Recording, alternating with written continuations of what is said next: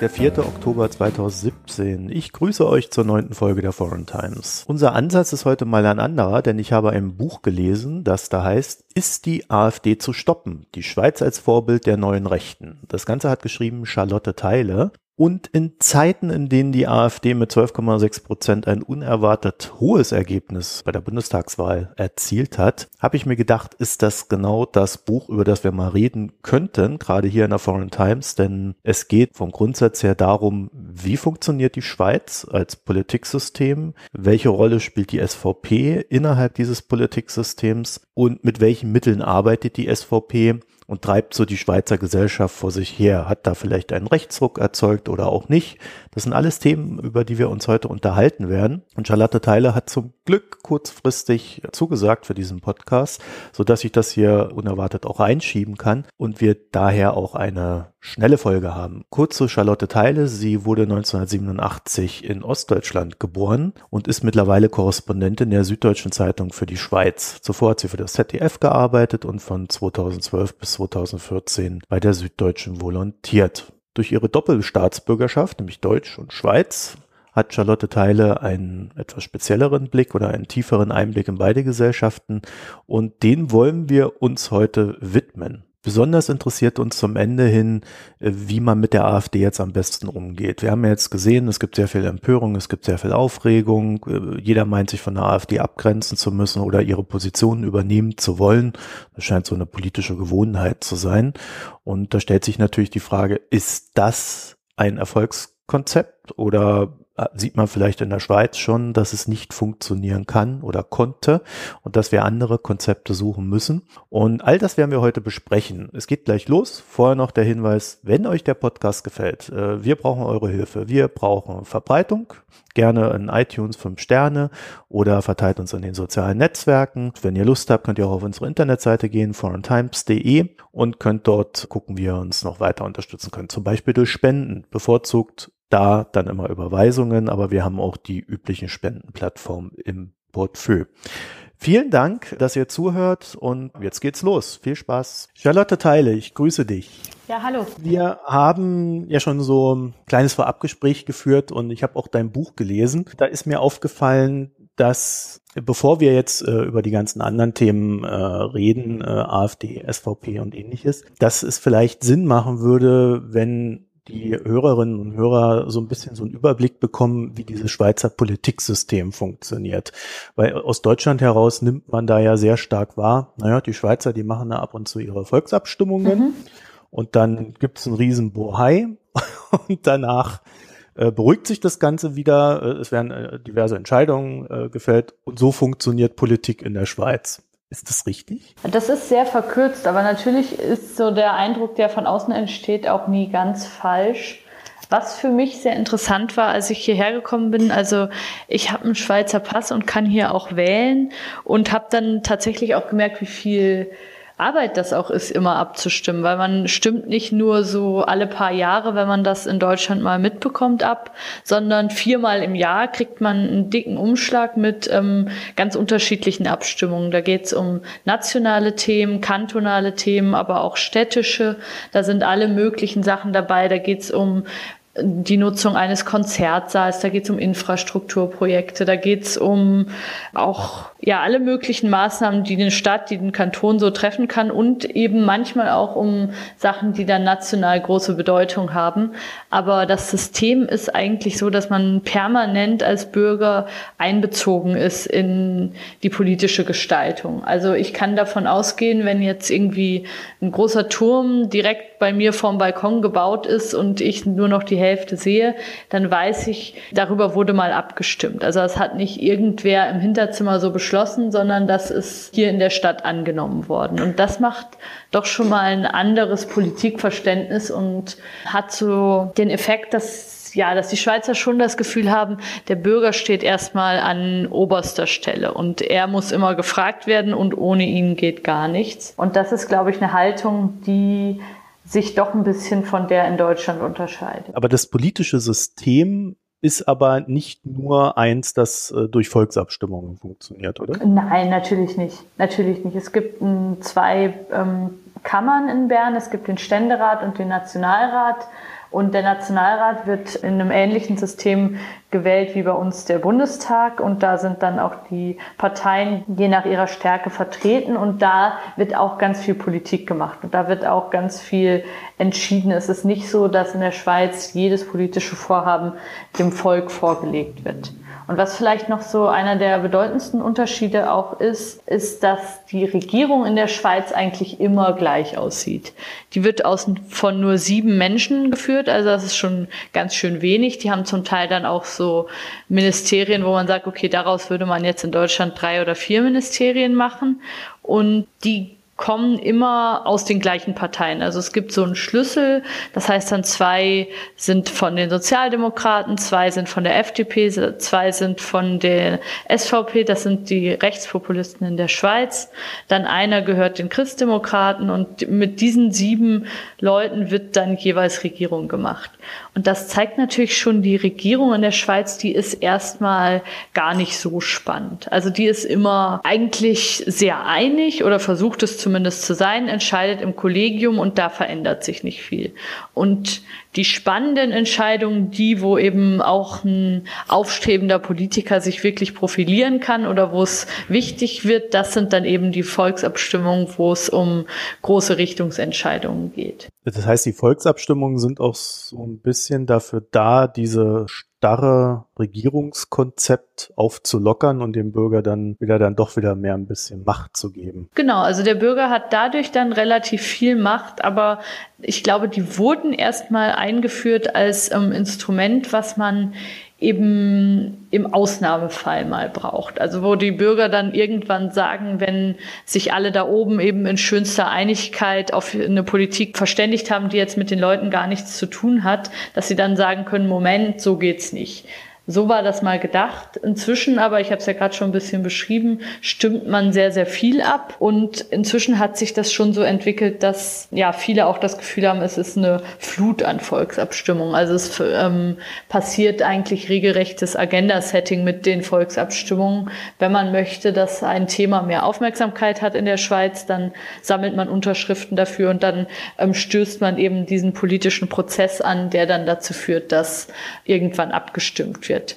Und das ähm, führt natürlich dazu, dass ein Thema über Jahre hinweg irgendwie in der politischen Wahrnehmung drin ist. Also erstmal werden ab, werden Unterschriften gesammelt, dann fragt man sich, ähm, schafft es das Anliegen, die nötigen 100.000 Unterschriften zusammenzubekommen? Dann wird nochmal darüber im, im, Parlament diskutiert, dann gibt es vielleicht einen Gegenvorschlag, dann wird irgendwann abgestimmt und das dauert einige Jahre, so zwei, drei Jahre kann das schon dauern. Und in dieser Zeit ist das Thema eigentlich die ganze Zeit latent aktuell. Und das heißt, die Volksabstimmung ist eigentlich dann auch ein sehr gutes Mittel, um Themen zu bewirtschaften. Das ist jetzt nicht die wichtigste Frage, aber wie kann ich mir das vorstellen, wenn ich dort abstimmen gehen würde, was ich leider ja nie werde, kriege ich dann da irgendwie 50 so eine Initiativen aufgetischt und muss dann äh, bei jeder da so ein Kreuzchen, ja, nein, äh, machen? Also man kriegt so ein Abstimmungsbüchlein, da stehen die Argumente drin. Es gibt eigentlich immer zwei Seiten. Und es mhm. ist auch immer auf eine Ja-Nein-Entscheidung runtergebrochen. Ganz selten gibt's ähm, drei Möglichkeiten. Also dann gibt's einen Vorschlag und dann gibt's noch einen Gegenvorschlag. Also zum Beispiel eben, wenn man sagt, äh, der eine Vorschlag sagt, wir wollen es abschaffen und der andere sagt, nein, abstimmen, abschaffen ist äh, zu hart, aber wir können die, die Kosten halbieren sowas zum Beispiel. Und dann kann man, kann man sich da nochmal entscheiden. Das gibt es. Und dann füllt man das zu Hause aus und schreibt wirklich, man kreuzt nicht nur an, man schreibt wirklich Ja oder Nein da rein. Und dann steckt man das in den Umschlag, und da schreibt nochmal was und bringt den Umschlag zur Post oder schmeißt ihn in den Briefkasten und das machen die meisten so. Also die, nicht viele gehen wirklich am Wahlsonntag wählen, sondern man macht es zu Hause, während man sich in diese ganzen Dinge mal einliest, bildet man sich eine Meinung und ähm, schickt dann irgendwann den Brief mit dem Ja oder Nein ab. Wir haben gerade in Deutschland so eine Diskussion, dass Briefwahl etwas ganz Schlimmes sein könnte, weil das die Demokratie mhm. gefährdet. da musste ich gerade dran denken. Also in der Schweiz ja. scheint das nicht so ganz problematisch gewesen zu werden. Nee, da findet man das nicht so problematisch. Mhm. Also natürlich kann man sich das auch fragen. Also letztlich, wenn ich das ausfülle und das unterschreibe, also natürlich könnte mein Mitbewohner sich heimlich meine Wahlunterlagen klauen und meine Unterschrift fälschen und das abschicken. Das stimmt. Ja, gut. Also die, die Möglichkeit besteht, aber ja.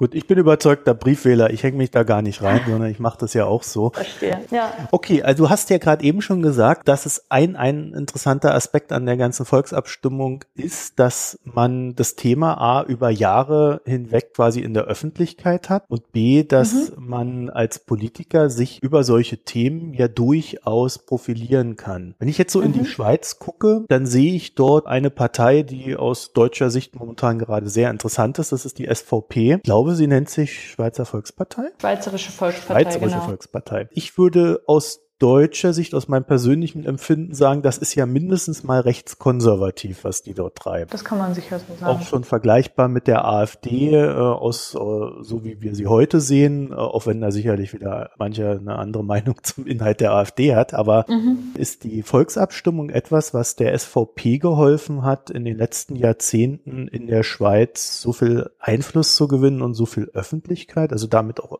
macht? Ja, das kann man erstmal schon so sagen. Also die wichtigste Volksabstimmung für die SVP und die, die sie auch so groß gemacht hat, war im Dezember 1992. Da ist genau das passiert, was ich gerade beschrieben habe. Eben Christoph Blocher, der war damals noch nicht so bekannt, der war Unternehmer, sehr reich und in der SVP irgendwie aktiv und hat schon länger in Zürich so ein bisschen für Furore gesorgt.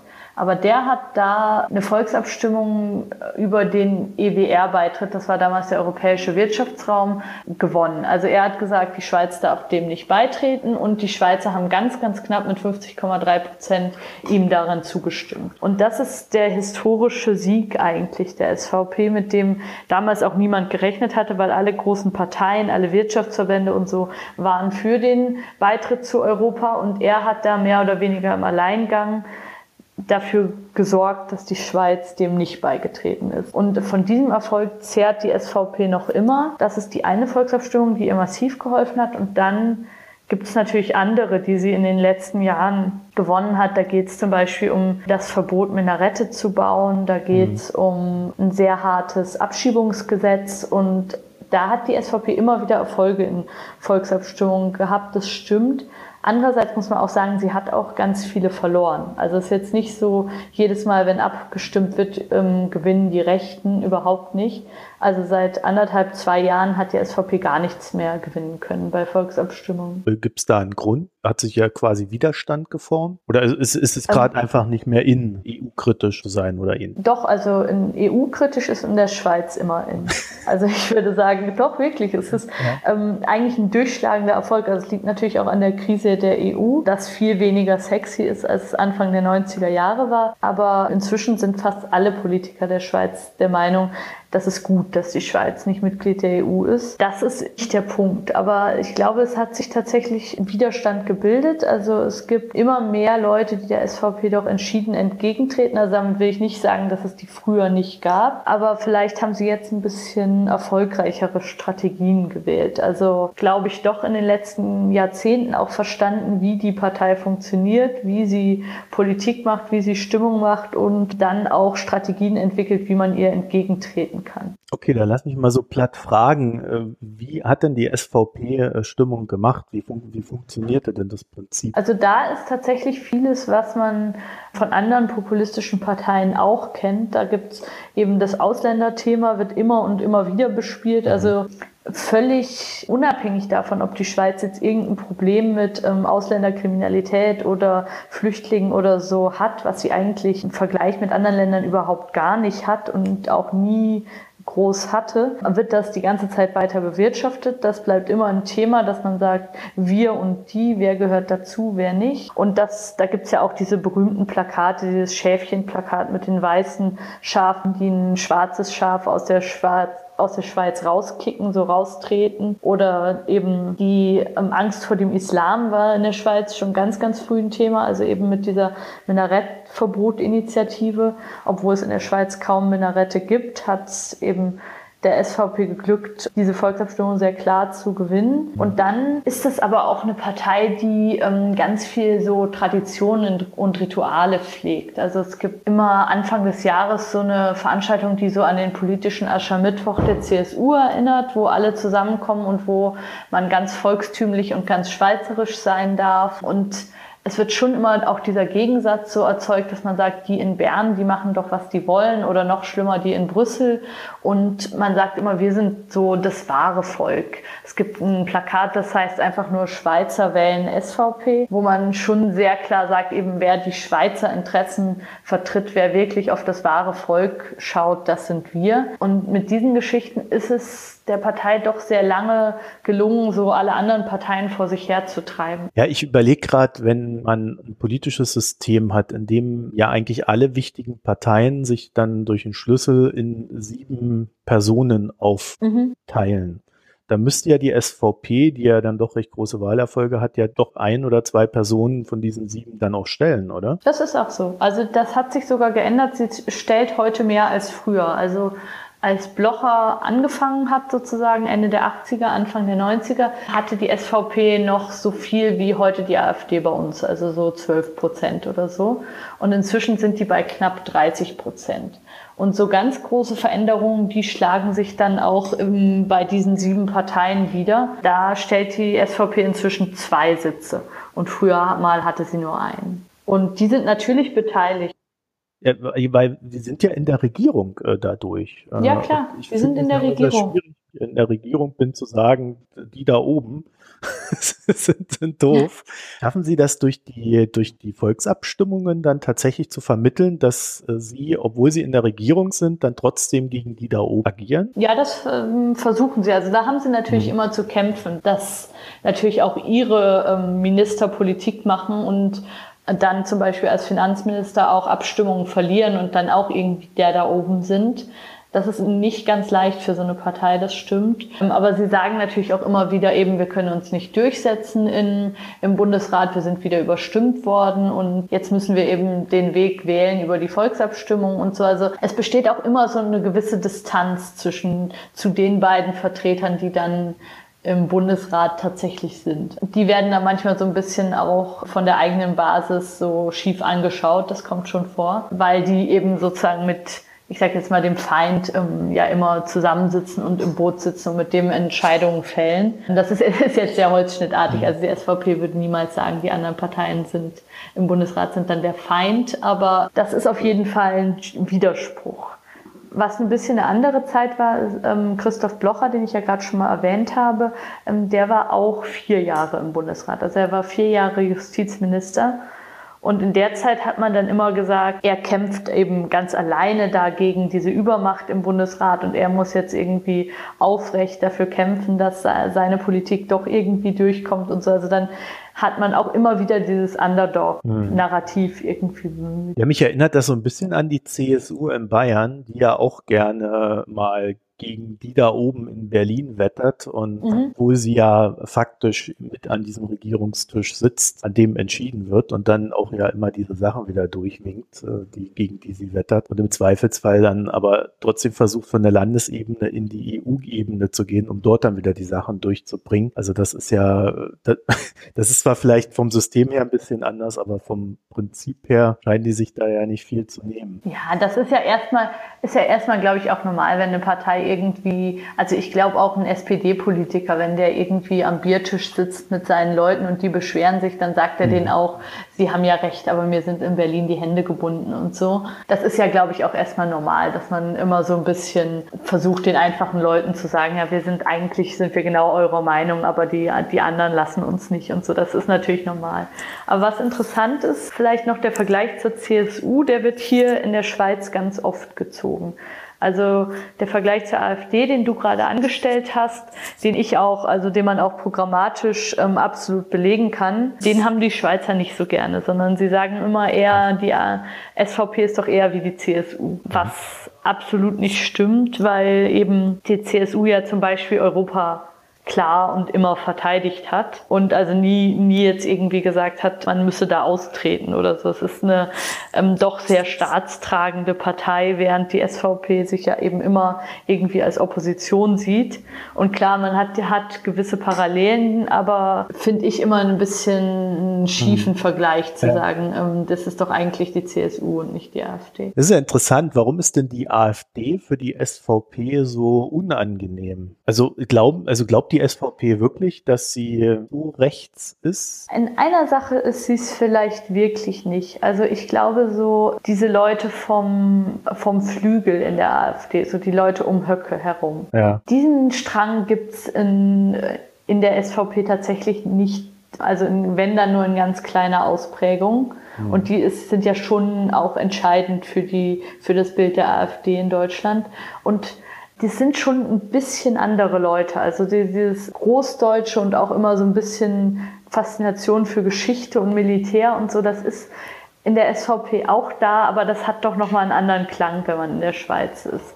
Und ich glaube, was das Gefährlichste ist für die SVP, ist einfach, dass die AfD eben ihr Rechtsaußenproblem überhaupt nicht geklärt hat. Und der SVP ist es bisher immer gelungen, dieses Thema einfach auszublenden. Also die SVP hat nie gesagt, hier verläuft für uns die Grenze. Also das sind jetzt irgendwie rassistische Äußerungen, die wir nicht mehr mittragen können oder bis hierhin und nicht weiter an der oder der Front. Das, das haben die nie gemacht. Und die, das haben die auch ganz bewusst nicht gemacht, weil sie eben damit eigentlich nur verlieren können. Also erstens will niemand über Nazis reden, schon gar nicht möchte er sagen, warum er kein Nazi ist und ähm, wo die Unrecht haben, sondern die am liebsten möchte man einfach damit gar nicht assoziiert werden. Und eben wenn man mit der AfD assoziiert wird, dann muss man quasi auch sagen, was man, was man denn von deren ganz rechtsaußen Leuten hält.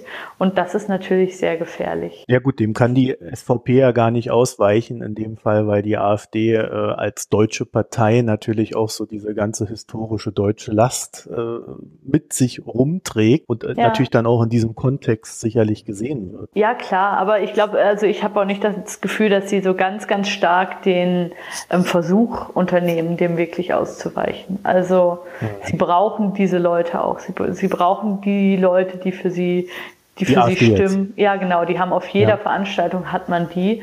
Und ja, das ist ein großer Unterschied. Einfach der SVP ist es irgendwie gelungen, so völlig auf der grünen Wiese eine ähm, politische Ausrichtung zu, also, zu entwickeln. Und die sind halt historisch viel, viel weniger vorbelastet.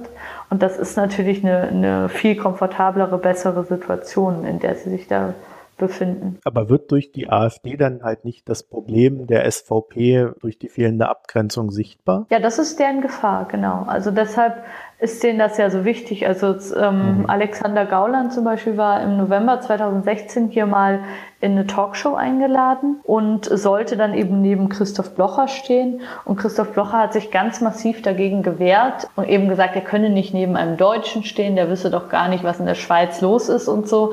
Aber es ging vor allen Dingen darum, dass diese Bilder nicht entstehen. Also das ähm, Gauland neben Blocher Bilder durften nicht entstehen und deshalb stand Gauland dann ähm, ganz links und Blocher ganz rechts. Also auch ein absurdes Bild. ähm, und ja, ja und, ja. und Blocher bekam danach auch ganz, ganz viele Zuschriften. Also die SVP bekam danach ganz viele Zuschriften, weil Gauland ist da irgendwie moderat aufgetreten in der Debatte und dann haben alle gesagt, was ist denn los? Also was ist denn das für eine komische Abgrenzungsnummer, dass man da nicht neben dem stehen will und so. Also das hat, hat viele in der Partei dann auch sehr irritiert. Also man kann dann schon sagen, Herr Blocher weiß, was er tut, oder? Absolut, ja, ja, das ist kein Zufall. Also es ist nicht, er versucht das immer so zu verkaufen. Also auch ähm, als Frauke Petri mal von seiner Organisation AUNS, das ist so ein Nebenverein der SVP, dem, der aber auch zu Blocher gehört und der immer noch so ein bisschen weiter rechts gehen kann als die SVP. Der hat mal ähm, im April 2016, glaube ich, Frauke Petri eingeladen und da hat Blocher mir dann gesagt, eben da sei leider diese andere Feierlichkeit gewesen und da hätte er hingemusst, das hätte sich blöd überschnitten und deshalb sei er da ähm, irgendwie eine Stunde bevor Frauke Petri da ankam gegangen. Aber das halte ich nicht für sehr stimmig. Also ich glaube eben genauso wie er diese Gaulandbilder auf keinen Fall produzieren wollte, wollte er da auch auf keinen Fall ähm, ähm irgendwie Frauke Petri einen Blumenstrauß überreichen oder was auch immer, sondern er weiß ganz genau oder er versucht das zu steuern. Ich äh, weiß nicht, wie gut es im Moment funktioniert, weil das wird in der Schweiz schon auch kontrovers diskutiert im Moment. Aber er versucht eben da so eine Mauer hochzuziehen, dass die möglichst seiner SVP und seinem Lebenswerk nicht gefährlich werden. Jetzt haben wir in, in, Sachen SVP bisher so ein Part ausgeklammert, auch wenn wir schon mal fast dabei waren, darüber hm. zu sprechen. Die SVP ist ja nicht nur durch die harten Volksabstimmungen bekannt geworden, sondern in diesen Volksabstimmungen ja vor allen Dingen durch sehr provokante Plakate und mhm. Aussagen. Ist das ein Grundprinzip was, also man, man findet das ja sehr oft bei rechten Parteien, dass die Provokation in den Mittelpunkt gerückt wird und dadurch mhm. eine politische Aussage zur Provokation ja auch hochstilisiert wird und man da dadurch sehr gut äh, Fronten mobilisieren kann. Ich denke, in der Schweiz haben wir das schon äh, sehr gut gesehen. Äh, ich glaube, das berühmteste pa Plakat ist das, wo irgendwie schwarze Schafe rausgekickt werden. Ein schwarzes Schaf, genau. Ja. Von den ganzen weißen Schafen, was ja schon farblich auch eine sehr schöne Symbolik ist. Ist es tatsächlich tatsächlich ein Stilmittel von der SVP oder ist das etwas, was in den letzten Jahren aufgetaucht ist? Nee, ich glaube, das ist ein Stilmittel der SVP. Also es ist auch eben diese verbalen Provokationen, die haben schon immer mhm. dazu gehört. Also so dieses, dass man auf die Gutmenschen und die Linken und Netten und die Kuscheljustiz und so geschimpft hat, das war es wirklich schon seit den 90er Jahren so. Und mhm. ähm, da hat man in der Schweiz auch damals ganz, ganz viel darüber diskutiert, über diese Verrohung des Stils und diese ständigen Provokationen, an die man sich da ge gewöhnen müsste. Und da hat man auch lange nicht wirklich einen Weg gefunden, damit umzugehen. Also gerade jetzt für Journalisten ist das ja immer total schwer. Also wenn jetzt ein Plakat sehr diskutiert wird, dann schreibt man natürlich darüber. Aber ich habe den Werber der SVP, Alexander Segert heißt der, getroffen und der sagt mir auch ganz klar, also in dem Moment hat man natürlich gewonnen. Also in dem Moment, wo alle über ein Plakat der SVP reden und sich dann zum Beispiel eine Stadt auch noch geweigert hat, das aufzuhängen, ähm, drucken das ja alle Zeitungen kostenlos immer wieder ab.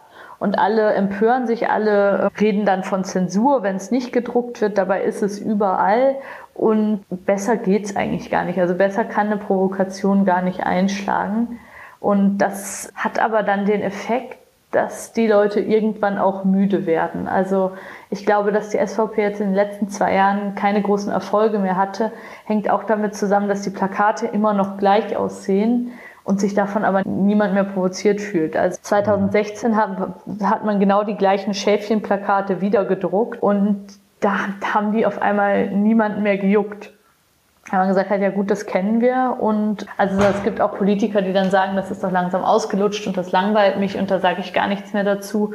Und damit lässt man die natürlich ins Leere laufen. Also wenn die einfach nur am Bahnhof hängen, aber keine Zeitung darüber schreibt und niemand da jetzt ganz viel Meinung dazu hat, dann geht natürlich was verloren. Also diese Provokationen, die brauchen ja auch jemand, der sich aufregt. Und wenn sich keiner mehr mhm. aufregt, dann ist, ist es schlecht. Es ist aber auch ein zweischneidiges Schwert, weil ja, wenn, wenn man sich daran gewöhnt, an diese Aufregung, dann heißt es ja auch, dass sich das, was sagbar ist, äh, doch schon sehr weit ausgedehnt Das hat. ist auch in der Schweiz so. Das ist auf jeden Fall so dass sich das ähm, sehr weit ausgedehnt hat. Ich würde aber ähm, trotzdem sagen, es hat sich nicht unendlich weit ausgedehnt. Also es ist nicht, dass man sagt, okay, dann geht auf einmal alles. Es geht viel und es geht viel mehr als in Deutschland und das ist problematisch und das ist ein Erfolg der SVP, die den Diskurs in der Schweiz immer weiter nach rechts verschoben hat. Aber interessant ist für mich, dass immer noch nicht alles geht. Also dass man sie, dass es immer noch Initiativen der SVP gibt, die dann doch ganz viel Widerstand mobilisieren und wo dann ganz viele Leute sagen, nee, bis hierhin und nicht weiter. Also es ist nicht so, dass man denen jetzt sozusagen einfach das Feld überlassen hätte. Das kann man nicht sagen. Es wäre natürlich die Frage, ob die Gesellschaft dadurch härter geworden ist. Also sie ist auf jeden Fall nach rechts gerückt. Das kann man, das kann man absolut ablesen, glaube ich. Also eben schon an dieser Europafrage kann man das ja ablesen, dass heute niemand mehr auch nur, auch nur, weiß ich nicht, in einem vertraulichen Gespräch sagt, doch eigentlich fände er das schon gut, wenn die Schweiz zur EU gehören würde. Das zeigt ja eben, diese Meinung gibt es eigentlich gar nicht mehr. Also die ist, die ist verschwunden und eben das ist jetzt nur ein Beispiel, aber das zeigt einfach, da hat sich ganz viel verschoben und ganz viele Begriffe der Rechten sind absolut normal geworden. Also vieles, was mich auch immer, immer schockiert hat, dass man hier so klar zum Beispiel auf einzelne Migrantengruppen ähm, drauf geht und sagt eben, die Eritreer sind das Problem und die haben diese und diese, diese Kriminalität und so. Also dass man da sehr die Logik der Rechten auch übernommen hat. Das, das fällt mir immer wieder auf. Und eben, dass auch alle Schweizer Zeitungen inzwischen ähm, ganz selbstständig suchen, gibt es irgendwo noch einen Asylbewerber, der unberechtigterweise Sozialhilfe empfangen hat und so. Also diese ganzen Fälle, die werden jetzt ganz selbstverständlich immer zum Skandal gemacht.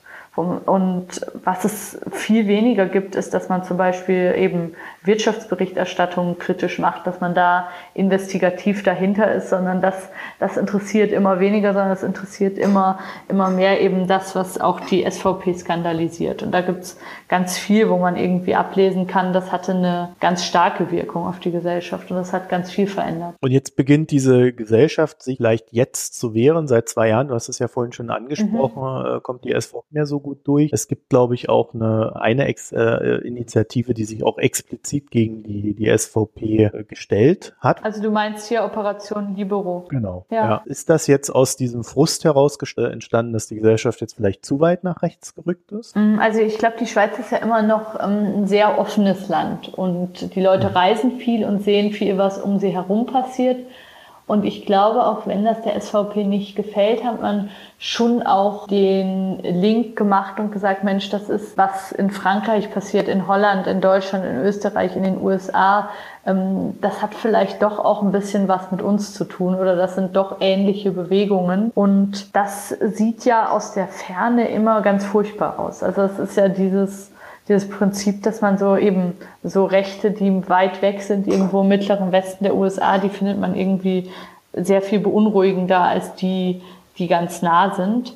Und ich glaube, dass die Schweizer da schon auch eine gewisse Verbindung gesehen haben und sich dann, ja, auch zum Teil von der SVP abgewandt haben. Aber die Initiativen, die jetzt verloren gegangen sind, die kann man, glaube ich, muss man, glaube ich, auch jede einzeln anschauen. Also die Organisation Operation Libero, die du gerade schon angesprochen hast, das sind so junge Leute, die sich 2014 gegründet haben, nachdem die SVP eine Abstimmung zur Einwanderung gewonnen hat und die sich eigentlich dafür einsetzen, eben die Schweiz weltoffener zu machen und eben diesem immer weiter nach rechts abdriften, auch was entgegenzusetzen. Und die haben doch sehr unterschiedliche Kampagnen auch geführt. Also einmal ging es zum Beispiel darum, dass kriminelle Ausländer, wie es hier immer heißt, automatisch abgeschoben werden sollen. Und das war eigentlich ein, ein Präzedenzfall, der sehr viele Schweizer auch nochmal mobilisiert hat, weil da eigentlich den Richtern so das äh, aus der Hand genommen werden sollte, dass die sich eben jeden Fall einzeln angucken und sagen, hier, in dem Fall ist diese Entscheidung gut und in jedem Fall eine andere, sondern es ging einfach so, Ausländer, der das und das gemacht hat, raus. Und das war ein Punkt, wo viele Schweizer gesagt haben, das ist ein Angriff auf unseren Rechtsstaat und ein Angriff auf die Gewaltenteilung und das geht nicht. Dann gab es andere Fälle, wo es sehr konkret um Einwanderer der dritten Generation ging, also junge Leute, die hier geboren sind und deren Eltern auch schon hier gewohnt haben und wo man dann doch sehr deutlich zeigen konnte, wie die Leute konkret betroffen sind. Und das war auch ein Punkt, wo die SVP irgendwie kein, keine gute Figur gemacht hat. Aber es waren immer doch unterschiedliche Abstimmungen. Also ich würde jetzt nicht sagen, es gibt eine Anti-SVP-Bewegung jetzt in der Schweiz. Das, das hm. wäre, glaube ich, zu viel gesagt. Das heißt, man könnte jetzt auch nicht sagen, es gibt ein Mittel gegen diese Form von Propaganda oder äh, Politik. Ich glaube, es gibt schon Strategien, wo man sagen kann, die sind erfolgreich. Also eben zum eben diese Durchsetzungsinitiative, die ich gerade angesprochen habe, mit der Trennung von ähm, äh, der Gewalten, also von Judikative und eben Legislative da hat man schon gesehen, wenn, das ist ja eigentlich ein ziemlich komplizierter Stuff. Also da muss man sich wirklich ein bisschen reindenken, was bedeutet das jetzt im Gerichtsverfahren und so. Und da hat man das tatsächlich geschafft, das sehr gut rauszuarbeiten. Und da sind die Schweizer natürlich auch dran gewöhnt, weil sie eben dauernd sich so mit so komplizierten politischen Inhalten auch beschäftigen müssen. Aber da haben sie eigentlich einen sehr guten Diskurs geführt, fand ich. Da wurde wirklich diskutiert, worum geht's eigentlich? Und das ist sicher was, was ähm, den Rechten eher nicht hilft, wenn man oder die oder ich weiß gar nicht, ob den Rechten, aber was auf jeden Fall für Populisten gefährlich ist, wenn man wirklich an den Kern geht und sagt, Moment, was, was steht dahinter, für wen soll das gelten, was bedeutet das, können wir das mal am einzelnen Beispiel durchdeklinieren und so weiter. Ich glaube, da wird es dann oftmals unangenehm für sie, weil man dann eben nicht mehr sich einfach hinter so eben kriminelle Ausländer und mehr Sicherheit und solchen Sachen verstecken kann, sondern dann auch wirklich Farbe bekennen muss. Und was ich sehr... Also Sach. Hm? Ja, diese Sachdebatten. Ja, das glaube ich schon. Also die ähm, mhm waren auf jeden Fall, in dem Fall waren die sehr erfolgreich. Und was ich auch interessant finde, eben diese Operation Libero, die diskutieren ganz offen mit der SVP. Also sie gehen auch auf deren Veranstaltungen und halten immer und überall, wo sie können, dagegen. Also die haben jetzt nicht diese Taktik zu sagen, boah, mit diesen Leuten muss man gar nicht reden, was ja auch eine Reaktion ist, die ich verstehen kann. Eben, man wird immer provoziert, man kriegt immer die gleichen Sachen um die Ohren gehauen und so. Und da kapitulieren manche Leute auch einfach, weil sie sagen, boah, ich habe ich hab nicht den Nerv dazu, mir das jetzt schon wieder anzuhören. Und das finde ich aber wichtig, dass man dann in dieser Auseinandersetzung drin bleibt und dass ähm, immer, wenn jemand eben dieses ganze Wirtschaftsflüchtlinge, kriminelle Ausländer und so weiter Programm abspult, dass dann auch jemand dagegen hält. Also dass das nicht einfach unwidersprochen dasteht. Und da finde ich, haben die, obwohl die so jung sind, also das sind oft Studenten, da haben die wirklich gute Arbeit geleistet, dass sie da erkannt haben, gegen diese Propagandamaschine muss man sich einfach in den Weg stellen und muss genau wie die immer das Gleiche sagen, auch selber immer wieder das Gleiche sagen und eben sich nicht, sich nicht zu fein dafür sein, dann auch wirklich in den Kampf reinzugehen und immer wieder in der Auseinandersetzung zu sein. Und das glaube ich, ist eine recht erfolgreiche Strategie. Das ist ja total interessant, weil wir haben ja jetzt in Deutschland einen Wahlkampf gehabt, in dem man genau diese zwei Dinge nicht gemacht hat. Also zum einen haben wir keine Sachdebatte über dieses Land geführt. Also das heißt, wo stehen wir? Wo wollen wir hin? Äh, wer kann das am besten machen? Würde ich jetzt mal als Bürger sagen. Mhm. Parteien sehen das anders. Äh, und was wir auch nicht gemacht haben, ist uns mit den Themen der AfD konfrontativ auseinanderzusetzen. Stattdessen sind wir immer nur wieder über diese Stöckchen gesprungen, die sie uns hingehalten haben und haben quasi diese, diese Empörung über das, was die AfD gesagt hat, in den Mittelpunkt des Wahlkampfs gestellt. Das ist nicht schlau, glaube ich. Ja, zwar alle Beteiligten, würde ich sagen. Mhm. Also äh, Bürger, wie auch Medien, äh, wie auch Politiker. Ich glaube, da nehmen sich alle nicht viel. Nach dem, was du jetzt gesagt hast und vielleicht auch vor dem Hintergrund des Wahlergebnisses der AfD, das ja erstaunlich hoch war, 12,6 Prozent, wäre das ja dann genau das gewesen, was man nicht hätte tun dürfen. Das glaube ich auch, dass das tatsächlich Fehler sind. Also, dass man eben in dem Moment, wo man sagt, wir gehen auf deren Themen nicht ein, erweckt man, glaube ich, beim normalen Bürger den Eindruck, dass man bei den Themen nichts zu sagen hätte oder dass man bei den Themen Angst hat vor den Wahrheiten, die die Populisten aussprechen oder eben, dass man sich das nicht traut, weil man vielleicht was zu verbergen hat und so weiter und so fort. Also ich glaube, das ist, ist total gefährlich, darauf nicht einzugehen weil letztlich sind sie dann die Einzigen, die dazu was gesagt haben. Das finde ich nicht schlau. Und dann eben einfach zu sagen, ja, wir müssen natürlich, müssen wir die Sorgen der Menschen ernst nehmen, dann eben hat man erstmal das Gefühl, das ist alles berechtigt, was da vorgebracht wird und wir machen das ja alles auch. Aber man kann ja auch sagen, nee, das ist nicht richtig und wir müssen da widersprechen und wir eben, wie das zum Beispiel Operation Libero macht, dass man sagt, nee, wir haben gar kein Ausländerproblem. Und wenn man sich die Zahlen anschaut, ist diese Lage so und so und so, dass man tatsächlich auch andere politische Visionen dazu in Stellung bringt. Weil sonst eben hat man, bekommt man schon fast schon das Gefühl, die seien unbesiegbar bei manchen Themen. Und für den Bürger ist, glaube ich, dann schon der Eindruck, die gewinnen auf diesen Feldern oder die, das wird denen überlassen, weil die da Recht haben. Das, glaube ich, ist ein großer Fehler, wenn man da nicht in die Konfrontation reingeht und in die Diskussion reingeht. Und natürlich muss man auch aufpassen, dass man dann nicht nur noch über Flüchtlinge und über den Islam und über ähm, Kriminalität spricht. aber man darf sich auch nicht wegducken vor diesen, diesen Debatten. Und das finde ich sehr entscheidend. Und eben die Empörung, die du gerade angesprochen hast. Ich kann das verstehen. Also ich finde das erstmal ist es auch irgendwie total menschlich und natürlich, dass man sagt, ähm, nee, so geht es nicht, so sprechen wir hier nicht miteinander, das ist nicht in Ordnung. Das finde ich auch richtig, dass das passiert, aber dabei darf es irgendwie nicht stehen bleiben. Und eben Empörung nutzt sich total schnell ab und Empörung macht ja auch immer wieder das zum Gegenstand, was einem gesagt wurde. Also ich weiß nicht, wie oft ich Alexander Gaulands Sätze immer wieder rezitiert bekomme, also das würde ich mal gerne haben, dass irgendein Satz von mir so oft herumgereicht wird. Da also weiß ja jeder, das ist mächtig. Also das, es gibt, äh, gibt ja. ja kaum was, was mehr Macht hat, als wenn man immer wieder von allen zitiert wird. Alexander Gauland sagte XY. Das ist eigentlich mächtiger kann man, kann man in dem Moment gar nicht sein, als wenn sich alle darüber aufregen oder eben wie das ja Alexander Segert schon immer gesagt hat, wenn die sein, sein Plakat immer wieder zeigen, das ist kostenlose Werbung. Weil es gibt viele Leute, die es genauso sehen. Ja, gibt auch keine schlechte Werbung scheinbar. Einfach nur nee, Werbung. Das glaube ich nicht.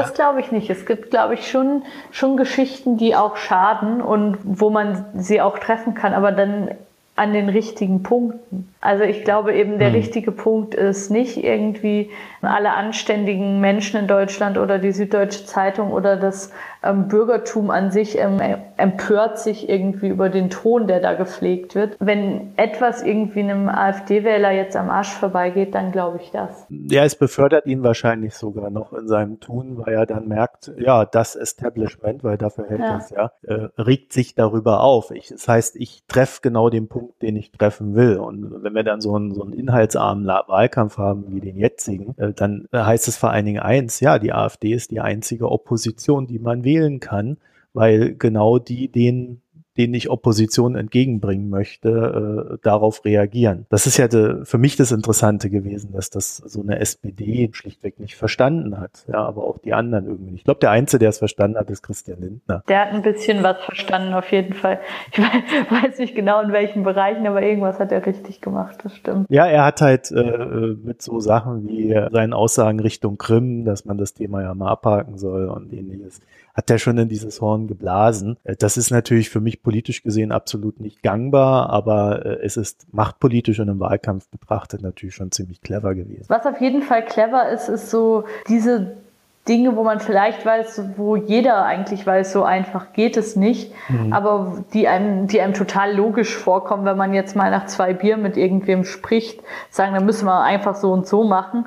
Das kann man natürlich gratis als Oppositionspolitiker einfach mal aussprechen. Also das, das ist natürlich, das ist natürlich immer immer angenehm, wenn man in der Position ist, das so machen zu können. Jetzt würde mich noch eine, eine Sache interessieren. Wir hatten sie schon kurz gestreift und das ist so dieser Eindruck, der sich zumindest bei mir so ein bisschen verfestigt hat, dass die AfD ja schon die SVP als großes Vorbild sich irgendwie auserkoren hat. Was für eine nationale Partei ja schon per se irgendwie sehr sonderbar ist, dass sie eine Partei eines ja. anderen Landes als Vorbild nimmt. Als ob es ein besseres Land gäbe als Deutschland, oder? Ja, man kann da sehr viel fragen, ne? Ja. also, wie, wie das zustande kommt. Aber irgendwie ja. scheint es da so eine, so eine gewisse Vorliebe zu geben. Und da ist dann mhm. natürlich die Frage, die, die ich dann sofort im Sinn habe. Ja, das ist das, ist, gibt es da so eine Verbindungen in der Form, dass die SVP vielleicht sogar eine rechtspopulistische Partei in Deutschland fördert, um dann äh, richtig schlagkräftig zu sein? Ähm, das ist die Frage. Also, das ist auch eine Frage, der viele Leute immer noch hinter hinterher recherchieren, dass man da wirklich jetzt direkte finanzielle Verbindungen nachweist. Also es gibt natürlich immer wieder einzelne SVP-Politiker, die bei der AfD auftreten, zum Teil auch sehr prominent. Also es ist nicht so, dass es das nicht gäbe. Aber ich glaube, die Schweiz steht ja für ganz viel Positives, gerade wenn man konservativ ist. Mhm. Es ist irgendwie sauber und ordentlich und pünktlich hier. Eben dann ist die Schweiz nicht Mitglied der EU und da gibt es ganz viele Dinge, wo man erstmal sagt, das ist doch ein super Vorbild. Also daran, daran kann man sich doch orientieren. Aber dann ist eben natürlich auch der Erfolg der SVP, die jetzt seit fast 15 Jahren hier stärkste Partei ist. Natürlich will die AfD das auch und natürlich orientiert sie sich auch ganz offen daran, was hier funktioniert hat. Also viele Forderungen sind auch wirklich mit Copy-Paste einfach übernommen worden. Das ist erstmal alles extrem attraktiv. Aber ich glaube, was am entscheidendsten ist, ist, dass es der SVP so gut gelungen ist, einfach eine bürgerliche, seriöse Partei zu sein. Also dass sie hier in der Schweiz überhaupt nicht mehr diesen Radikalo-Anstrich hat. Also es ist hier nicht karriereschädlich, ähm, SVP-Parteibuch zu haben. Und ähm, man geht da auch einfach mal hin und unterhält sich nett und überhaupt, also es gibt diese, es gibt diese Bürgerschreck, dieses Bürgerschreck-Image überhaupt nicht. Mhm. Und das ist, glaube ich, das, was für die AfD super attraktiv ist. Also wo sie sich ganz sicher fragen, Mensch, wie machen die das in der Schweiz? Und welche Strategien haben da geholfen? Wie haben die das hinbekommen? Und wie können wir das auch machen? Und der billigste Weg ist natürlich erstmal zu sagen, die sind unser Vorbild. Also das ist, ist ja ganz einfach, wenn man schon mal ein bisschen Glanz abhaben will oder schon mal ein bisschen so wirken will, dann proklamiert man das erstmal. Das ist ja auch der Grund, weshalb ich für mein Buch mit allen AfD-Politikern und auch diesem Verein, den es da zwischen der Schweiz und Deutschland gibt, diesem AfD-Wahlhilfeverein, warum ich mit denen immer so einfach reden konnte, warum die mir dauernd Termine gegeben haben und so weiter und mich überall haben dabei sein lassen, weil die wollen natürlich, dass über dieses Schweizer Vorbild auch die ganze Zeit gesprochen wird, weil eben die wollen so sein und wenn man irgendwie anfängt, die AfD mit der Schweiz zu assoziieren, ist das super für sie. Also das fällt mir immer wieder auf, eben wenn ich Weidel oder Gauland oder wen auch immer in der Talkshow sehe, die erwähnen die Schweiz beim Rentensystem, bei den Asylgesetzen, bei allen möglichen Gelegenheiten wird immer, immer das Schweizer Vorbild erwähnt, so einfach damit das irgendwie in den Gehirnen einrastet. Wir sind irgendwie wir machen Deutschland schweizerischer. Also eben, es gibt auch AfD-Politiker, die mir gesagt haben, wir wollen eine Verschweizerung Deutschlands. Und das pushen die ganz massiv. Also sonst würde man das nicht an den, äh, ganz am Anfang ans Parteiprogramm äh, Volksabstimmungen nach Schweizer Vorbild schreiben. Wie du schon sagst, also für eine so deutsche Partei ist das doch sehr ungewöhnlich, dass man das macht vor allen Dingen für so eine Partei, die Deutschland von Ausländern möglichst befreien möchte. Beziehungsweise ich glaube, der Herr Gauland äh, plant da irgendwie eine, eine Abstimmung. Ja, das will er gerne. Das hat er mir auch gesagt. Wie, wie, was für Abstimmung war das? Also ich hatte da mit ihm gesprochen, das war kurz nach dieser Talkshow mit Christoph Blocher, über die ich vorhin sprach, hatte ich mal mit ihm telefoniert und eben er hatte da auch so die Volksabstimmung gelobt und dann habe ich ihn gefragt, Herr Gauland, was für Volksabstimmungen hätten Sie denn gerne? Und da hätte er eben gerne die große Volksabstimmung zur Umvolkung, wie er das nennt, also eben zur Flüchtlingsfrage. Und das ist natürlich für eben das wirkt für die AfD erstmal super, aber das ist ja überhaupt nicht das, wie die Schweizer Demokratie funktioniert. Also hier stimmt man eben die ganze Zeit, wie ich es vorhin erzählt habe, über viel kleinräumigere Sachen ab und so die Grundsatzfrage, was für ein Volk wollen wir sein oder so, die ähm, Alexander Gauland sich da vorstellt, die ist hier so gar nicht denkbar. Also hier wird eben, wird dann doch über, über sehr konkrete Gesetze und konkrete Einwanderungssachen oder so abgestimmt, aber äh, eine derartige Grundsatzfrage, wie er sich das vorstellt, ähm, so weit geht's dann hier doch nicht. Zumal, wenn man, wenn man das so formuliert abfragen würde, wollt ihr die Umvolkung, ja oder nein? äh, dann. Ja, oder die Frage, soll Deutschland Deutschland bleiben?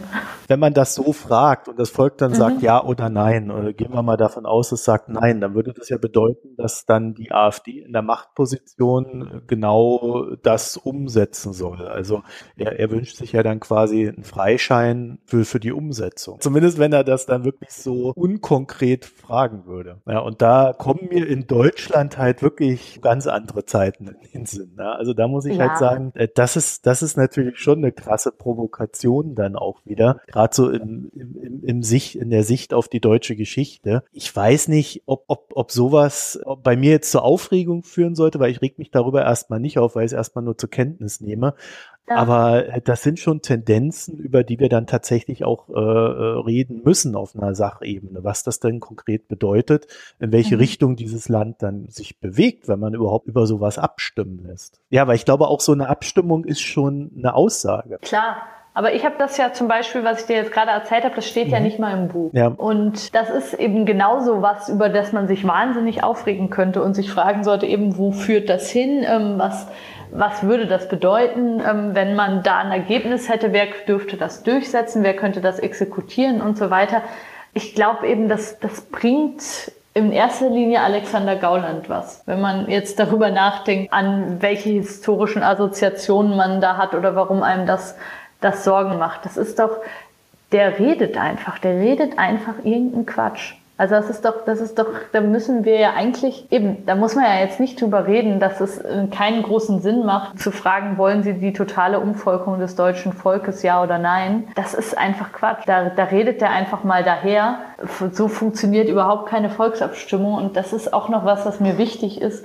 Die AfD, die eben immer von Volksabstimmungen redet, hat überhaupt kein Konzept dazu, wie Volksabstimmungen funktionieren sollen. Also ich habe die Vertreter der Partei immer wieder gefragt, ja, wie hätten sie das denn gern? Und eben dann sagen die nach Schweizer Vorbild, kennen aber auch die Schweiz nicht, stellen sich da alles Mögliche vor, während ganz viele andere Parteien sich da ganz viel Arbeit gemacht haben und auch ungefähr wissen, wie man das machen könnte. Also wie viel Unterschriften braucht es? Muss eine Volksabstimmung vom Bundesverfassungsgericht genehmigt sein? Darf die von unten kommen oder kann man die nur von oben von der Regierung aus bewilligen und so weiter und so fort?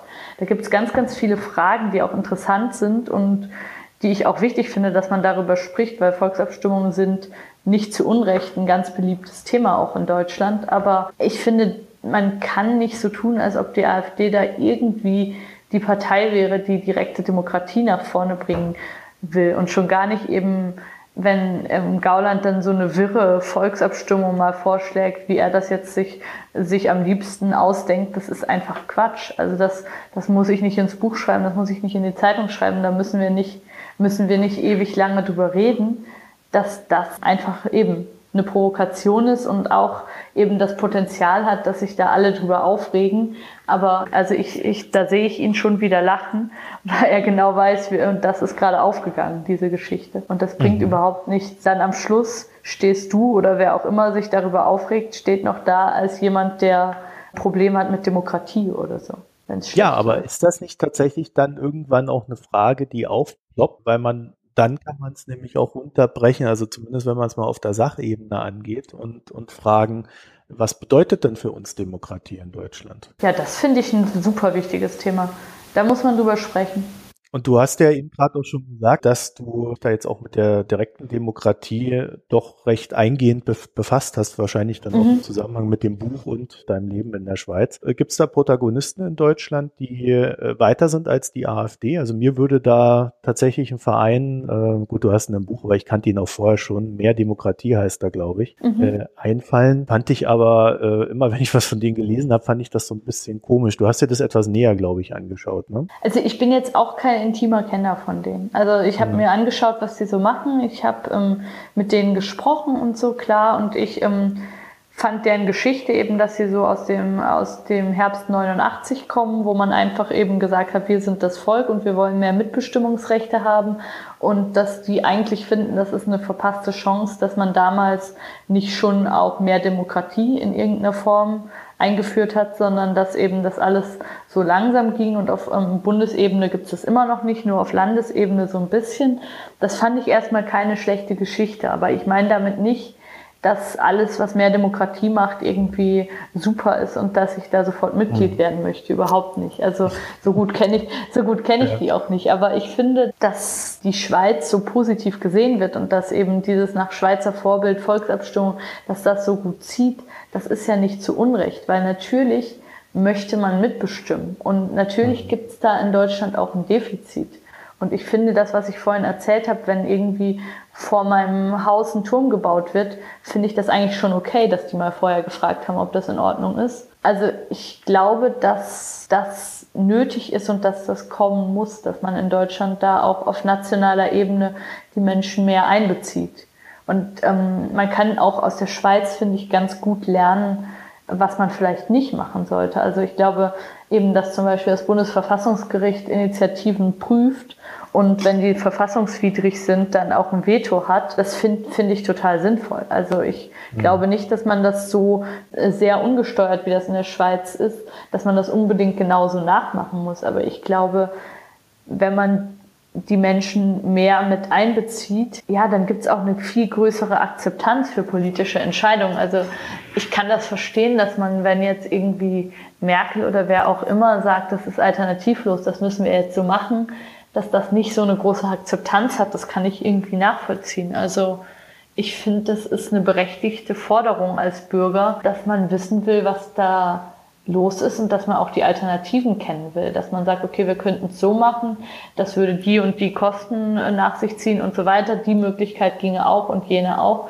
Das finde ich bei wichtigen Fragen, finde ich das eigentlich angemessen und sogar irgendwie selbstverständlich, dass man da einbezogen wird. Also das hm. finde ich keine radikale Forderung, überhaupt nicht. Ja, müsste man dann nicht so Parteien wie die AfD, also generell populistische Parteien, das, die gibt's ja nicht immer nur am rechten Rand, ne? die gibt's ja nee, auch öfter so. am linken Rand. AfD ist halt gerade das aktuelle Beispiel. Müsste man die dann nicht mehr so als Indikator dafür nehmen, woran es der Gesellschaft gerade erheblich mangelt? Ja, das ist, ähm, kann man natürlich so sehen und da ist also eben, da ist ja auch was dran, dass auch die Piraten aufgezeigt haben, ähm, auf welchem Feld eben man überhaupt noch nirgends war und wo sich dringend was tun musste da ist sicher was dran. Also ich finde es immer so ein bisschen schwierig, ja, wenn man das so als Symptom einer Krankheit oder so betrachtet, finde ich immer ein bisschen schwierig. Also ja, klar zeigt einem die AfD vieles, wo man mal drüber nachdenken muss. Aber es gibt auch einfach Leute, die diese politischen Ansichten haben und die die auch nicht ablegen werden und die die jetzt auch nicht irgendwie als Verwirrung oder Krankheit oder Folge von Frust oder so sehen, sondern die einfach stramm rechtskonservativ sind. Und diese, diese Ansichten gibt's nun mal. Und da muss man sich fragen, was, was eine gute, gute politische Vertretung für die ist, obwohl das bringt sich jetzt, bringt auch niemandem so viel, wenn ich jetzt sage, was ich da für eine angemessene politische Vertretung halte. Aber ich finde es schwierig, wenn man die AfD jetzt nur nur als Problem sieht, sondern es gibt, es gibt Leute, die diese Meinung haben und dann müssen die die auch vertreten dürfen.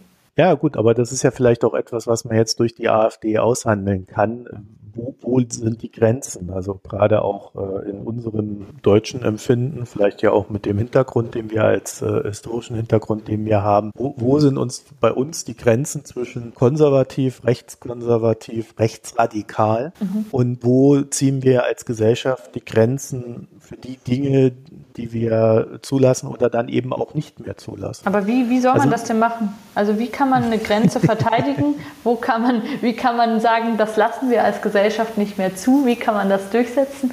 Also das klingt immer voll gut, aber ich frage mich echt, wie das gehen soll. Ja, ist das nicht, äh, naja, aber man muss es natürlich erstmal beginnen zu verhandeln und dafür muss man sich erstmal mit dieser Partei auseinandersetzen und zwar auf der Sachebene. Und dann kann man auch überhaupt erst sehen, wer ist denn dort was. Jetzt haben wir überall äh, diese Umfragen, wo AfD-Wähler äh, gefragt werden, haben sie diese Partei aus Protest gewählt mhm. oder haben sie die gewählt, weil sie ein Rechtsradikaler sind? also, Einfach einen verdammt schlechten Tag hatten, woran lag ja, ja, und dann gibt's halt irgendwie 60 Prozent, die dann wohl sagen, ja, ich habe Protest gewählt. So, und damit arbeiten jetzt irgendwie alle und gehen her und sagen, na ja, also wenn man dann noch berücksichtigt, dass wir ja auch Nichtwähler haben und dann nimmt man diese 60 Prozent AfD-Wähler weg. Ja, dann sind ja eigentlich nur noch fünf Prozent rechtsradikal.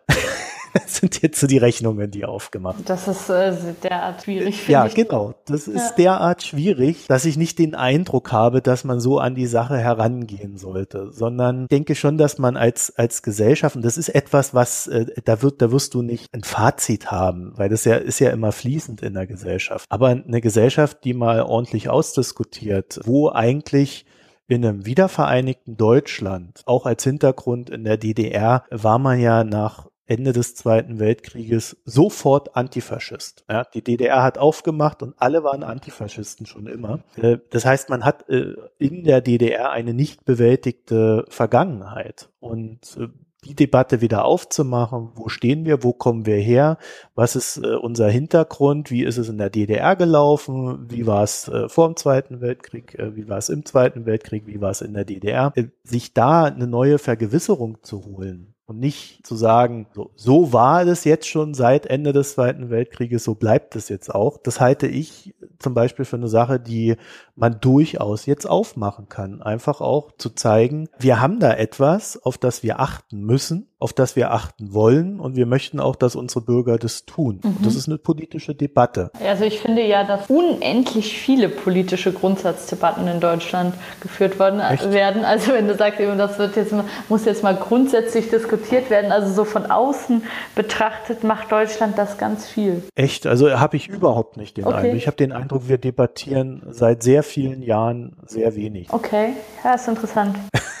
ich, ich glaube, ich bin da auch nicht alleine. Das ist, äh, ja. für mich ist das ein Kennzeichen der Kanzlerschaft Merkels, ja. dass ich den Eindruck habe, dass gerade die wichtigen Debatten, es gibt sehr viel Empörung über viele Dinge, aber es gibt keine Debatten in dem Sinne. Also meinst inhaltlicher Art mehr? Inhaltlicher, sachlicher Art. Also ich würde mir schon Woran? wünschen, dass man sich mit Gauland nicht wie das zum Beispiel Frank Plasberg.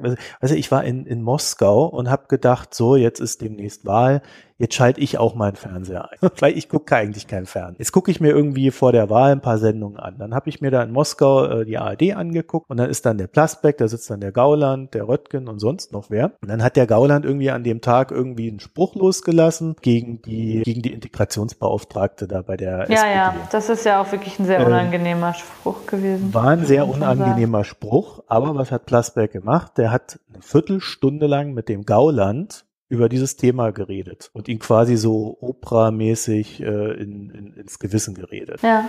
War aber eigentlich eine Sendung, wo es darum gehen sollte, dass die verschiedenen Vertreter der Parteien darlegen, was sie so zu den verschiedenen Themen, die um die es da halt ging, Außenpolitik war das sehr außenpolitiklastig ging. Mhm. So stattdessen wurde halt eine Viertelstunde über Herrn Gauland und seine Verfehlung geredet und der hat das dann halt so ganz äh, charmant abgetan oder auch einfach nur abgetan. ich wollte gerade sagen, so furchtbar charming finde ich den selten. Ja, aber er, er hat ja schon so eine alte Oper-Attitüde, wo man dann immer sagt, ja komm, lass den Alten quatschen. Ja. Zumindest geht's mir so. Ja. Und da frage ich mich, was hat denn das am Ende gebracht? Die, die anderen Parteien konnten über ihre Sachen nicht reden. Ich als Wähler habe weniger erfahren und der Gauland äh, war die ganze Zeit Mittelpunkt des Geschehens. Ja, klar, gut. Und, und das sind für mich die, die Debatten, die, oder das, was die Leute dann Debatte nennen, die geführt werden. Und das empfinde ich nicht als sehr politisch. Also das empfinde ich nicht als politische Debatte, wo etwas ausgehandelt wird. Okay, ich weiß, was du meinst. Ja, und weiß, davon haben wir sehr viel in, in meinem Empfinden, aber sehr wenig von diesen wirklich hart geführten Diskussionen, wo auch mal ein Herr Gauland gerne mal sachlich darlegen kann, warum er der Meinung ist, die er da vertritt. Also was ich halt schwierig finde so ein bisschen ist, also ich frage mich, warum man in einer Debatte auf ein Ergebnis kommen sollte, wo dann alle in der Gesellschaft sagen, ah wunderbar, da haben wir haben wir einen Diskurs zu Ende geführt. Jetzt wissen wir, was rechtskonservativ ist und was rechtsextrem ist und wo die Grenzen verlaufen und wo wir herkommen und so weiter. Also ich habe so ein bisschen ein Problem, mir vorzustellen, dass das ein erfolgreicher Prozess ist, also dass es so läuft, muss ich sagen. Nein, es, es funktioniert ja nie in dem Sinne, dass, dass dann jemand hingeht, äh, einen Zettel schreibt und sagt, so und so ist es. das funktioniert ja nicht. Aber äh, zum Beispiel einer, einem größeren Bevölkerungsanteil mal wieder vermittelt zu haben, dass es etwas Rechtskonservatives gibt, dass das äh, durchaus in der Gesellschaft auch okay ist, dass es da ist. Das kann man damit schon erreichen. Was ich gut finde daran ist, dass ähm, dieses eben sich auf der sachlichen Ebene austauschen und dass die dann auch wirklich gezwungen werden, ihre Positionen im Kern darzulegen. Mhm. Das finde ich sehr gut. Und ähm, ja, dann ich glaube, dass man sie dann. Es würde auch entzaubern. Ja, total, ja? weil eben, weil sie auch äh, zum Teil kein gutes Personal haben und keine guten Ideen und wenig Programme. Das finde find ich ganz entscheidend, dass man, dass man diese Diskussionen führt und dass man, dass man da auch versucht, das offen zu legen. Aber andererseits heißt das auch, dass man selber offenlegen muss. Und ich glaube, dass eben, dass die anderen Parteien jetzt auch gerade nicht so wahnsinnig Lust hatten, in diesem Wahlkampf offen zu legen, was denn eigentlich ihre Grundsatzsachen sind und worum es bei ihnen geht, sondern da ähm, ja, da war viel dann einfach aufpoliert und viel, viel so Watte, so, also aus meiner Außenperspektive. Aber klar, das wäre, das wäre toll. Also das wäre toll, wenn man da, wenn man da mehr debattieren könnte. Aber eben die Frage ist, ob einem dann die Wahlergebnisse gefallen. Also die Frage ist, das weiß ich auch nicht, ob man, ob man dann sagt, Mensch, ähm, jetzt haben die sich entzaubert und jetzt wählen die nur noch drei Prozent und das sind die, äh, das ist der ganz harte Kern und die, die beobachtet eh der Verfassungsschutz. Ähm, das weiß ich gar nicht, ob das so ist. Also es ist auch eine Möglichkeit, dass Deutschland einfach konservativer ist, als wir das wussten und ähm, dass es dass diese Positionen auch mehr Mehrheit finden, als wir das annehmen. Das ist auch eine Möglichkeit. Ja, ich denke, das ist sogar sehr wahrscheinlich, dass Deutschland wesentlich konservativer ist, als wir vermuten, weil würde mal die Beobachtung in den Raum stellen, dass sehr viel von dem, was Journalismus beobachtet in Deutschland, aus der Stadt heraus passiert. Das heißt, da sitzen Menschen, die in einem sehr urbanen, ähm, sehr modernen Lebensumfeld sich bewegen und die beobachten dann, was passiert. Mhm. Und äh, es findet sehr wenig Provinz ja, statt. Ja, das stimmt natürlich. Das ist, das ist ja auch ein altes ja. Problem. Das ist, das ist schon ja. korrekt. Andererseits eben, ja, ich, ich vertrete die Position auch meistens, die du gerade vertreten hast. Andererseits finde ich, wenn man das, wenn man das so hört, kann man natürlich auch sagen, Mensch, war das denn jemals anders? Also war das irgendwann in der Geschichte mal anders, dass die ganz normalen Leute, die irgendwie ganz normal Bauern und Handwerker und Industriearbeiter waren, dass man da die ganze Zeit Home Stories gemacht hat und deren Lebenswelt abgebildet hat und sich gefragt hat, wie die sich heute fühlen an, an diesem Dienstag. Ähm, ja. Das ist das ist ja auch irgendwie normal, dass die Berichterstattung eben einen gewissen Elitenfokus hat und einen gewissen Fokus auf, auf Macht und auf das, wo, wo gerade irgendwelche um, ähm, großen, weiß ich nicht, Verträge und so weiter ausgehandelt werden. Das ist ja jetzt erstmal nicht total erstaunlich. Aber wenn dann eine Partei kommt und dem eine Stimme verleiht, und diese Stimme halt äh, von denen da oben spricht und ja. äh, sich nicht mehr abgebildet fühlt in der Gesamtgesellschaft. Äh, es gibt ja auch diesen schönen Begriff der Mainstream-Medien, der ja auch beinhalten würde, dass sehr viele Menschen eines Landes abgedeckt werden von diesen Medien, ja. dann äh, kann ich schon nachvollziehen, dass es für eine Partei gerade populistisch ist, und darüber reden wir ja bei der AfD, glaube ich auch, dass es sie sehr leicht hat, genau diese Leute einzufangen, die sich nicht mehr abgebildet sehen. Und dann ist natürlich schon die Frage, wie eine Öffentlichkeit darauf reagiert, weil dann ist das Problem ja sehr vielschichtig, weil man muss Leute wieder zurückholen in, in die Gesellschaft, in, in, in das, was man ja vielleicht, ich weiß gar nicht, wie ich es formulieren soll, in Anführungszeichen normale Parteien äh, wählen also nicht mehr populistisch wählen,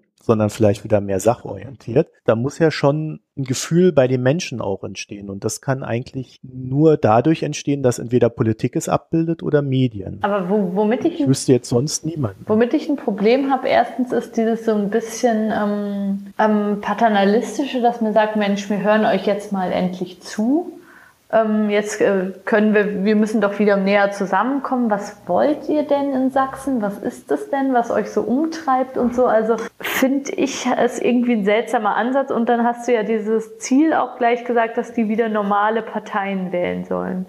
Und ich glaube mit diesem. Ich habe es extra in Anführungszeichen ja, gesetzt, ja, ja, weil aber, mir der Begriff auch nicht gefällt. Aber damit, ähm, ich glaube nicht, dass man damit weit kommt. Also ich glaube, was man hm Eben und auch mit diesen ewigen ähm, ähm, Fahrten, die natürlich verdienstvoll sind und die meine Zeitung auch gerade macht, dass man in Landkreise fährt, die so und so gewählt haben und sich anguckt, Mensch, was sind denn das für Menschen? Und dann sieht man, ah, die kaufen irgendwie bei Lidl und die die einen sehen fröhlich aus, die anderen nicht so. Manche haben einen Hund. Und man fragt, also es ist so ein bisschen die Frage, was, was finde ich denn da raus? Und ich glaube eben, ich finde das viel wichtiger, was du gerade gesagt hast mit diesem Wettstreit der Ideen, um den es irgendwie gehen muss. Also ich glaube nicht, dass man jetzt die ganze Zeit Händchen halten muss und ähm, fragen, Mensch, was ist denn los bei euch? Ich glaube einfach, wenn man das Gefühl hat, in der Politik geht es um was und da wird um was gestritten und da gibt es unterschiedliche Visionen, dann kann man sich auch für eine davon entscheiden oder für eine von fünfen, wo man sagt, Mensch, das, das finde ich gut, aber eben wenn nicht gestritten wird und wenn irgendwie nur eine Politik denkbar ist und ähm, alles andere irgendwie keine Alternative, dann ja, dann hat man hat man das Gefühl, was soll ich denn überhaupt noch? Also die deutschen Politiker sind ja auch regelrecht beleidigt, wenn man nicht zur Wahl geht. So als ob man da irgendwie was Schlimmes getan hätte und man muss das tun. Und wo ich denke, nee, das muss man überhaupt nicht. Also ich finde, die Politiker sind angehalten dazu, dass sie einen irgendwie, dass sie einem Alternativen anbieten und dass sie Visionen haben und dass sie irgendwie eine Idee haben, wohin das Land gehen soll und dass sie sich da drin unterscheiden und sich auseinandersetzen. Und ich muss nicht haben, dass sie irgendwie die ganze Zeit bei mir vom Edeka stehen und fragen, Mensch, worum will es dir denn jetzt eigentlich gehen? Und dann sage ich, ja, die Wohnung ist schon ganz schön teuer, das ärgert mich schon manchmal. Und dann ist schön, dass wir darüber gesprochen haben. Also wem hilft denn das? Also ich würde würde dir jetzt weitestgehend zustimmen und das fast als Schlusswort stehen lassen, weil ich finde, äh, Repolitisierung ist äh, genau das, was ich mir auch ja. wünschen würde. Aber natürlich muss man schon die Leute fragen, was ihnen so auf der Leber brennt und was die Probleme ja. sind, weil erst daraus kann man ja dann auch die äh, Vision für eine andere klar, Gesellschaft oder klar, eine veränderte Gesellschaft. Kann man nicht irgendwo total im, ja. im Zimmer mit fünf Leuten, die alle schlau sind und man denkt sich einfach was Cooles aus. Das ist ja, das ist ja, ja, logisch, dass das eben schon auch, schon auch aus dem Gespräch entstehen muss. Aber eben, man kann sich, wenn man jetzt, also das ist ja auch immer dieses Schreckliche, dass dann ein Politiker ein Gespräch mit einem geführt hat, der irgendwie diese Sorge hat und dann immer wieder sagt, die Menschen sagen mir das und das. Dafür ist man Politiker, finde ich, dass man dann auch noch einen Schritt weiter gehen kann und eben daraus was entwickelt und da eben, wie du es gerade gesagt hast, da eben dann auch wirklich Politik macht und politisch ist und nicht einfach ein netter Mensch, der gut zugehört hat. Also das ist dann doch ein bisschen wenig. Ja, ich glaube, das ist tatsächlich etwas, was viele Leute ziemlich aufregt, weil schon dieser Spruch, ja, man muss jetzt mal auf die Leute hören, äh, impliziert ja, dass man ihnen halt zuhört und dann wird schon alles gut werden. ja, und auch, dass man das ewig nicht getan hätte. Also das ist ja so wie, eben man hat sich, hat sich Jahre nicht gesprochen und jetzt sagt man, Mensch, wie geht's dir eigentlich? Was auch ein absurdes Setting ist. Ja, wunderbar. Ich glaube, die kleine Diskussion am Ende, die hat noch mal so ein paar mhm. Aspekte mit reingebracht. Charlotte, ich danke dir, dass du dir die Zeit genommen ja, ich hast. Ich hoffe, dass dein Buch sich gut verkauft, weil ehrlich gesagt, ich fand das das richtige Buch zur richtigen Zeit. Das freut mich, dass du das so siehst. Dankeschön. ich werde das, ich werde das dann auch noch mal verlinken, so dass ich dann die Hörerinnen das ähm, noch näher angucken können. Mache immer Verlagslinks. Schön. Ja, da müssen die Leute stark sein. Ja, mehr finde ich in Ordnung. Verlinkt nicht zu den Plattformen. Ja. Okay, dann vielen Dank dir. Okay, wunderbar. Danke, Marco. Hat richtig Spaß gemacht. Ciao. Vielen Dank und bis bald. Tschüss.